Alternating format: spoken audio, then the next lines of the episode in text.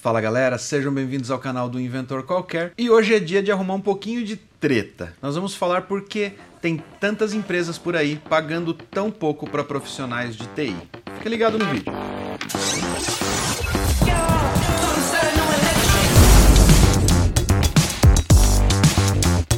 Participa de grupos de discussão ou sobre carreira na área de TI, de vez em quando você deve ver algum post falando sobre como as empresas pagam tão pouco para profissionais de TI e tudo mais. E se você der uma olhadinha nos comentários, você vai ver que tem comentários dos mais inflamados possíveis a respeito das empresas exploradoras do mercado que extraem dos profissionais de TI as suas maiores qualidades e pagam uma micharia pelo trabalho suado do profissional de TI. Mas existe um contraponto nessa história. E só apontar o dedo para as empresas acusando as empresas de explorarem os profissionais é um pouco exacerbado, é um pouco fora da caixa se você não consegue entender o contexto de mercado que nós estamos vivendo neste momento no nosso país. Então, vamos começar analisando alguns pontos que são essenciais para que você entenda que nem sempre um salário baixo significa exploração e nem sempre isso também significa que não há oportunidades boas no mercado. Talvez não para você, mas para outras pessoas que ainda não passaram pelo que você já passou. E eu não estou dizendo aqui que não existem empresas que realmente exploram os funcionários. Existem muitas empresas por aí que só contratam júniores e quando esses júniores estão mais avançados e precisam ganhar um salário melhor para compensar pelo estudo e pela evolução profissional, eles são simplesmente dispensados e a empresa contrata novos programadores iniciantes para continuar pagando pouco. Mesmo nestes casos, você precisa levar em consideração um outro fator. Outra das grandes reclamações nas redes sociais são as pessoas dizendo que não têm oportunidades, que elas estão entrando no mercado de trabalho e nenhuma empresa dá para elas a oportunidade delas mostrarem serviço ou mesmo delas crescerem profissionalmente, já que elas nem sequer tiveram a oportunidade de ter um emprego sequer. O problema é que quando as mesmas pessoas que reclamam de falta de oportunidade para o primeiro emprego reclamam de salários, aí eu vou ter que arrumar treta mesmo. Galera, vocês têm que escolher uma coisa ou outra. Ou você tem experiência, ou você tem conhecimento para exercer um bom trabalho e poder cobrar bem por isso, ou você está entrando no mercado e você precisa de um emprego para ganhar esta experiência e lá na frente colher os frutos desse seu trabalho duro e do seu esforço em crescer e aprender a fazer o seu trabalho bem feito. Se você está querendo pegar o seu primeiro emprego e já sair ganhando 20 mil reais, querido ou querida, vocês estão no planeta errado. Nenhuma profissão coloca você num status alto no primeiro emprego, dando uma oportunidade para você mostrar um serviço que você nem sequer sabe fazer ainda. Mas dispensando os casos extremos, voltando ao fato de que as empresas que só contratam júniores porque eles custam barato, estão dando oportunidade para novos profissionais entrarem no mercado e poderem evoluir e poderem mostrar do que eles são capazes, executando as tarefas que essas empresas vão delegando para eles. Claro que se você for um desses profissionais, você tem que ter a consciência do tipo de empresa para qual você está trabalhando. E você tem que ter a consciência de que em algum momento você vai ter que juntar suas malinhas e procurar o rumo da roça, buscando por um outro emprego em uma outra empresa que vá dar oportunidade e reconhecimento ao seu esforço e à qualidade do profissional que você se tornou. Porém, mesmo assim, existem empresas que estão no mercado e colocam aquelas vagas absurdas com listas gigantescas de certificações e linguagens e conhecimentos exigidos para conseguir o um emprego e oferecem aí salários na casa de dois mil reais. Quando um currículo ou uma exigência curricular é muito alta com relação ao salário, significa que a empresa não faz ideia de quem ela está contratando ou do que ela precisa para resolver o problema dela. Então ela coloca lá um leque de opções que ela acha que podem suprir aquela necessidade, mas ela não faz ideia do que ela está solicitando ou de como o mercado funciona. E isso também te dá uma noção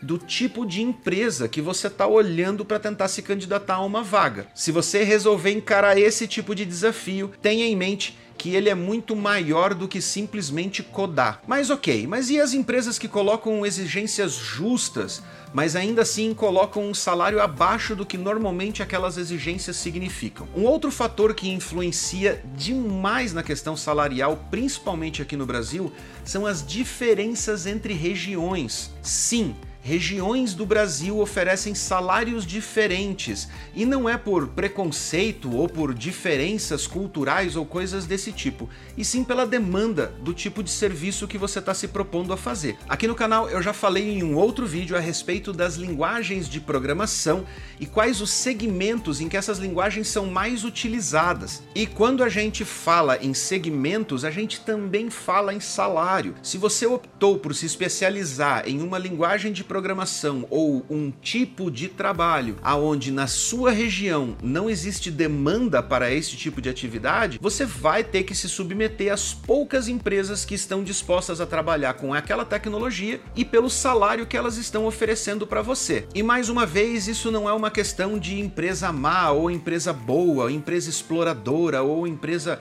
justa, não tem nada a ver com isso. Mas isso nada mais é do que uma lei básica de mercado. Se você atua numa região região onde a demanda pelo seu serviço ou pelo seu produto é baixa, você tem que oferecer esse seu produto e serviço ao preço que o mercado está disposto a pagar. E para que você se mantenha no negócio, você também precisa ter lucro, fazendo assim com que você pague menos para quem está desenvolvendo a solução para você. Regiões diferentes do país têm demandas diferentes e enxergam essas necessidades de forma diferente. Isso não acontece só com o mercado de TI. Basta você olhar o preço de um produto comum, como o óleo de cozinha, por exemplo, ou água de coco ou água mineral, em diferentes regiões do país elas têm diferentes níveis de consumo e, consequentemente, tem uma diferença de preço na hora da oferta. Mas isso não quer dizer que você deva aceitar trabalhar por um salário baixo se você já é um profissional experiente ou você consegue demonstrar as suas qualidades, as suas aptidões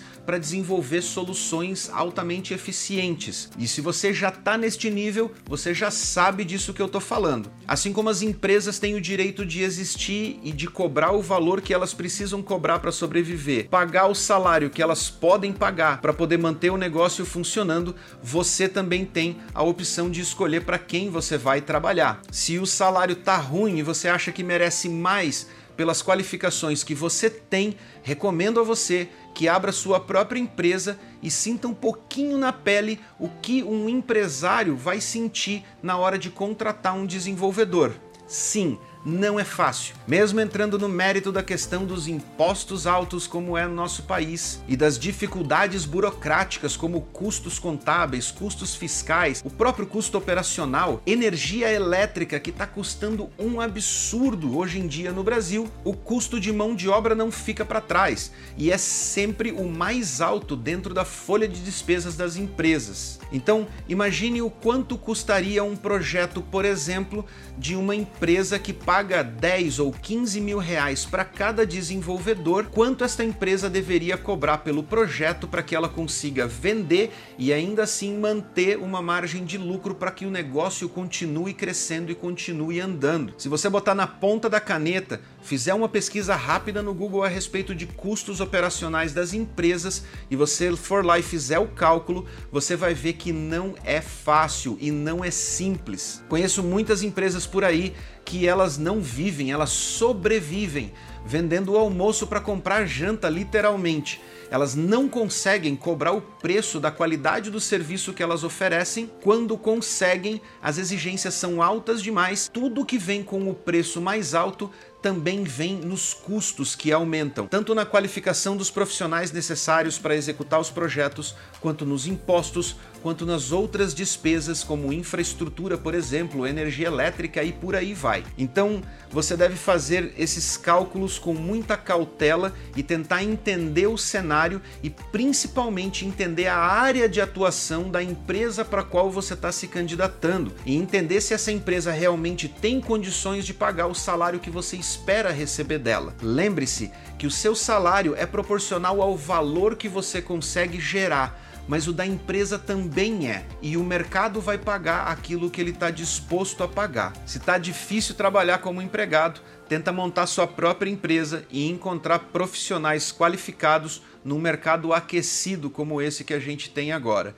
E aí você vai sentir saudade do tempo em que você tinha carteira assinada e recebia o seu salário todo dia 5 ali, certinho, sem precisar se preocupar se o seu cliente estava pagando as contas em dia ou não para você. Essas são as minhas dicas de conscientização mercadológica, se é que eu posso chamar assim eu espero que você tenha conseguido compreender um pouco melhor sobre a parte de demanda e oferta de mercado e também que você consiga encontrar ofertas melhores de trabalho ou quem sabe até mudar um pouquinho no segmento de área para encontrar melhores salários aí para você. Eu vou deixar dois videozinhos aqui do canal para você não fugir e eu vou ficando por aqui. Um grande abraço e até a próxima.